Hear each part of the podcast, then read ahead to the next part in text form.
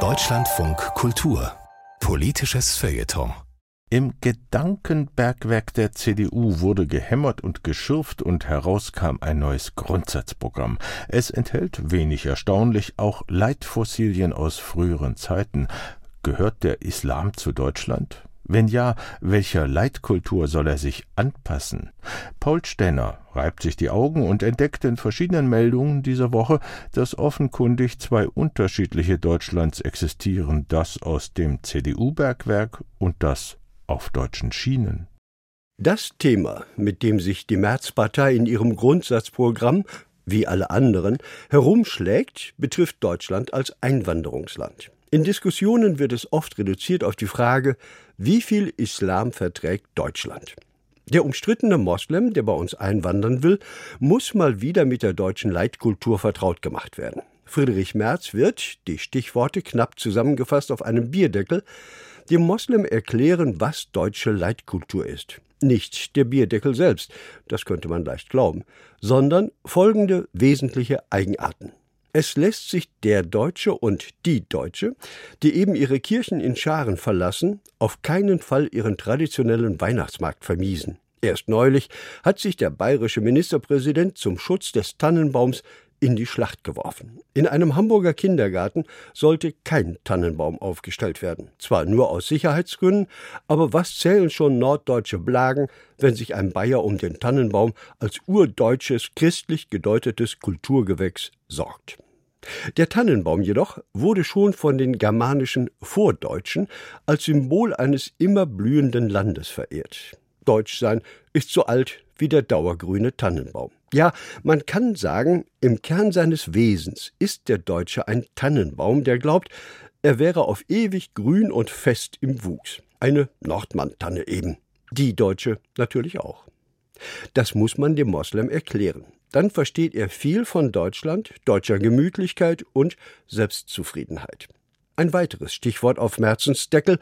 Die Deutschen, fleißig und pünktlich, lassen sich von einer besonderen, gleichsam immergrünen Kultur der Arbeit leiten. Die Vorstände der Bahn bekommen millionenschwere Boni ausgezahlt, obwohl es mit der Bahn ständig bergab geht. Nur ungefähr 60 Prozent der Zugverbindungen sind pünktlich. Weil es aber nicht 65 Prozent Verspätungen sind, gibt es einen Fleißbonus für die Bosse. Man kann also in Deutschland seine Arbeit so gründlich versemmeln wie nur möglich und wird trotzdem reich und zufrieden unter dem Tannenbaum stehen. Deutsche Leitkultur.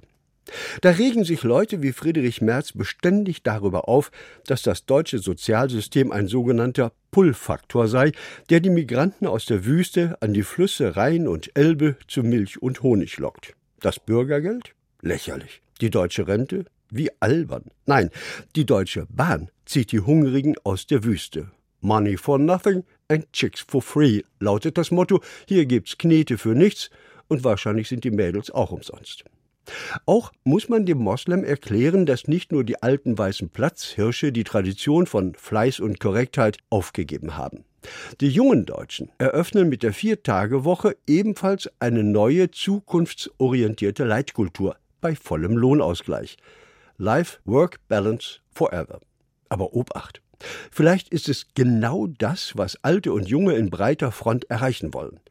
Hat der Moslem in der Wüste erst einmal die deutsche Leitkultur verstanden und sich zudem die PISA-Ergebnisse angeschaut, dann sieht er schon von der ersten Oase aus, dass bei den deutschen Deppen nicht nur die Arbeitszeit, sondern auch die Arbeitsqualität sinken wird.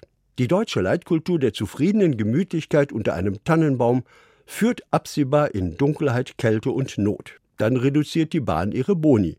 Und der restliche deutsche Sozialstaat schrumpft ebenfalls. Damit ist der Migrationsanreiz endlich verfallen. Das will Friedrich Merz dem Moslem deutlich machen. Der Tannenbaum ist eine Fata Morgana. Bleibt bloß unter der Palme. In deren Schatten sitzt der Moslem und denkt, die Frage, wie viel Islam Deutschland verträgt, ist völlig falsch gestellt. Vielmehr müssen sich die wahren Gläubigen fragen, wie viel Deutschland kann sich der allgütige Islam eigentlich leisten?